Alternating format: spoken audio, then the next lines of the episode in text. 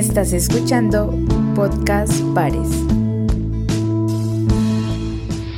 Ariel Ávila es un analista e investigador muy reconocido. Nos atiende a esta hora. Don Ariel, buenos días. Julio, buenos días a usted y a todas las personas de la mesa. Muchas gracias por su invitación. No, señor. Yo quisiera preguntarle a usted qué sabe de esa denuncia que hace mm, Vargas Lleras sobre la reforma al, Código Electoral colombiano, sobre todo eh, en lo que tiene que ver con ofrecimientos de cargos.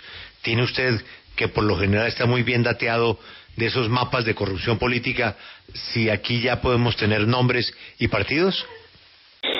Eh, a ver, Julio, nosotros hace dos semanas sacamos el informe. Y efectivamente la información que nosotros tenemos que fue pública y hasta el momento no ha sido rebatida ni por ningún congresista ni por la registraduría es que se entregaron cargos a dedo de registradores departamentales.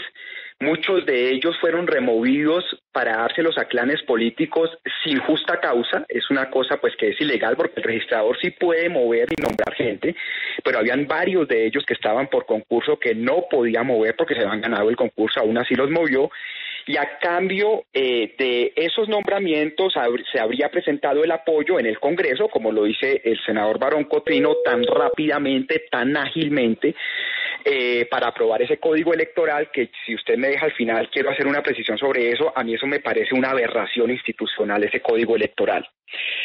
Julio César Novoa Fontalvo, eh, registrador del Atlántico, del Clan Char, de hecho en su discurso le agradeció al Clan Char, ni siquiera al registrador Alex Vega. César Enrique Acuña Vergara, del Clan Génico, fue candidato al Consejo de Valledupar, miembro del Partido Conservador, muy cercano al congresista Ape Cuello, que es del Clan Génico. Your Lady Joacín Granados Glenn, de, en el Magdalena, muy cercana al senador Eduardo Pulgar, que pues, además ella fue candidata al Consejo. Tenemos Nicolás Daniel Montaño Guerrero, quien fue representante a la Cámara y lo nombran en estos cargos. Y en general así es, la información que nosotros tenemos. El, el listado para hacer precisión a lo que ayer escribió el, el, ex vicepresidente Vargas Lleras, el señor Alexander Vega ha nombrado 1.500 personas dentro de los cuales se encuentran 31 delegados departamentales, 15 de los cuales reemplazaron a aquellos que entraron por concurso de méritos en el 2008 y 15 que reemplazaron que estaban en provisionalidad.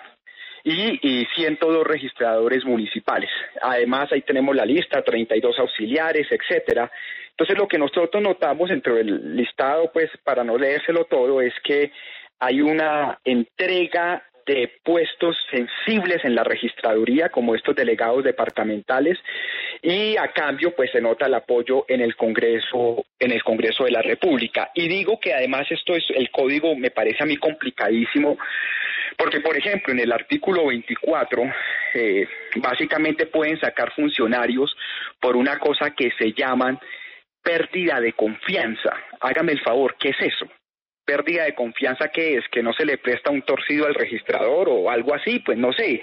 Entonces, eh, meten ese tipo de artículos que son orangutanes entre todo ese código electoral y por la velocidad en que va, entonces pues nadie se da cuenta. Entonces, eh, es muy preocupante lo que nosotros hallamos en esta investigación. Pero hay un detalle que me parece interesante y es esos nombramientos que usted menciona, los nombres que usted nos da, son nombramientos eh, que se han hecho antes de que pase el código electoral.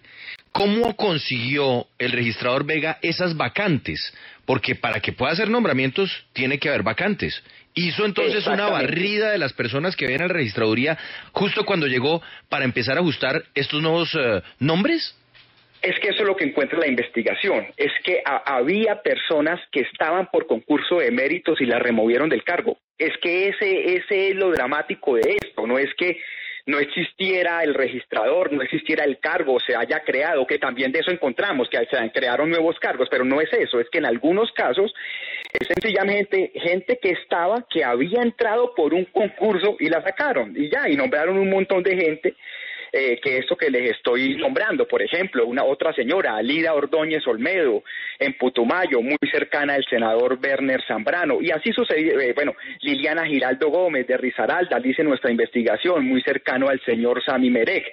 Entonces lo que nosotros encontramos es que incluso eh, fueron removidas del cargo personas que no tendrían que haber sido removidas del cargo porque lo habían ganado por concurso de méritos. Eso es, eso es lo más complicado del asunto.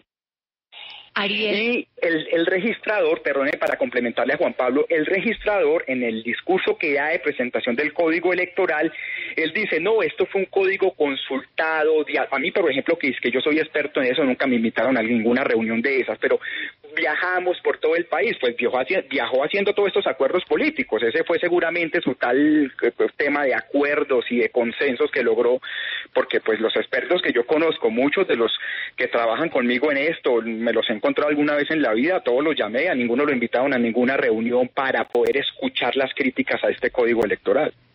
Ariel, es increíble que pues usted tenga tantas inquietudes sobre este código y ya lo vemos también políticos, pero también es increíble que al mismo tiempo el Consejo de Estado haya estado mm, apoyando este código desde la su elaboración, desde el 24 de agosto del 2020 y ha continuado, lo que nos aseguran, en permanente diálogo con instituciones durante el trámite legislativo, haciendo observaciones, comentarios, sugerencias a través de su presidente y de otros magistrados y que no esté pasando nada. ¿Usted qué sabe de eso?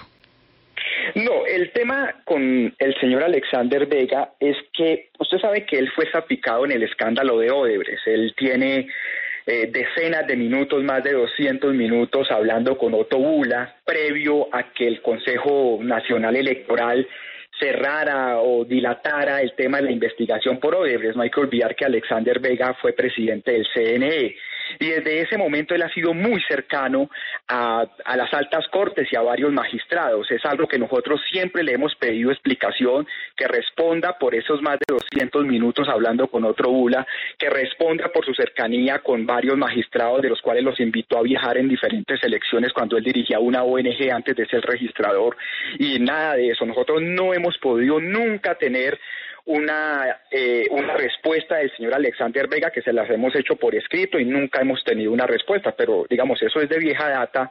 Eh, su cercanía con las altas cortes y el papel que él cumplió en el Consejo Nacional Electoral. Incluso eh, hay una referencia que eh, para favorecer sentencias hubo pago de dinero, una sentencia que salió de su, de, su, de su firma. Entonces es muy delicado desde el Consejo Nacional Electoral. La pregunta que yo me hago, María Camila, es una pregunta, es, no, es, no es tanto el código electoral, que es una gran pregunta, sino un señor de estos, ¿cómo llega a ser registrador? O sea, yo no, eso no lo entiendo todavía en Colombia. Pues, una persona con todos esos cuestionamientos llega a ser registrador. Es, de esas cosas graves eh, que pasan en Colombia y que al final quedan así. Pero quiero ir porque este es un tema muy complicado. Las denuncias son muy graves, pero es muy complejo para que la gente lo alcance a entender. Y me iría a lo último. ¿Hay alguna esperanza de que esto cambie o esto lo van a ferrocarrilear y no hay nada que hacer? No, la información que nosotros tenemos en el Congreso es que esto va a ser totalmente aprobado a, la brava. Eh, nosotros, eh, digamos, ya ante eso no se puede hacer nada, pues el Congreso ya está en eso y, va a ser muy difícil que esto se cambie. Lo que nosotros hemos pedido al menos son cuatro cosas. Lo primero es que eh, esto no se haga a la topa tolondra porque incluso está en el código se dice que el primer piloto de eso van a ser los consejos juveniles que se eligen en marzo. Es decir, que yo creo que ya tienen todo arreglado, ya tienen los contratistas, ya tienen a todo el mundo, no va a haber concurso de mérito, no va a haber nada, porque pues marzo es ya, es en tres meses. Entonces, nosotros hemos dicho esto, prorroguémoslo hasta, hasta para las elecciones, eh, las próximas elecciones locales. Digamos, esto que no coja lo nacional. Lo segundo que nosotros hemos dicho es que por la gravedad de lo que hay en el articulado, eh, hay que tener una auditoría a los software electorales. Eso es lo que siempre hemos pedido, nunca se ha hecho, nadie sabe en qué funciona eso. Lo que dice la registraduría es que porque eso es de un privado, entonces que no se puede auditar y lo único que ellos hacen es en simulacros, pero eso no garantiza una auditoría al software y lo hemos pedido, incluso que se contraten las, las empresas norteamericanas de siempre, o sea, a nadie nacional, una empresa norteamericana que dé la aval de esto. Como IFES tampoco ha sido posible. Lo tercero es que no se remueva ningún, bueno, primero que revisemos los nombramientos de los registradores departamentales y municipales, pero que no se remueva nadie de aquí hasta las elecciones, porque no, no habría garantía de transparencia. Y lo otro que le hemos dicho es que hay una serie de, de artículos que sí tendrían que salir. O sea, es tan la grosería institucional que tendrían que salir. Hemos hecho un listado de varios artículos de ellos. Pero como usted lo dice, Félix, si esto es un tema complejo, eso de los software, de la auditoría, nadie entiende, entonces por eso pasan esto de esa forma. Recojo lo que usted acaba de decir, es una grosería. Este intento, pero intento hasta ahora exitoso de lo que están planeando. Seguiremos, Ariel, y lo volveremos a invitar hasta que hayamos agotado todos los mecanismos para frenar este adefesio, como bien dice Vargas Lleras. Feliz mañana, Ariel, y gracias por atendernos. Un abrazo a todos ustedes, mil gracias.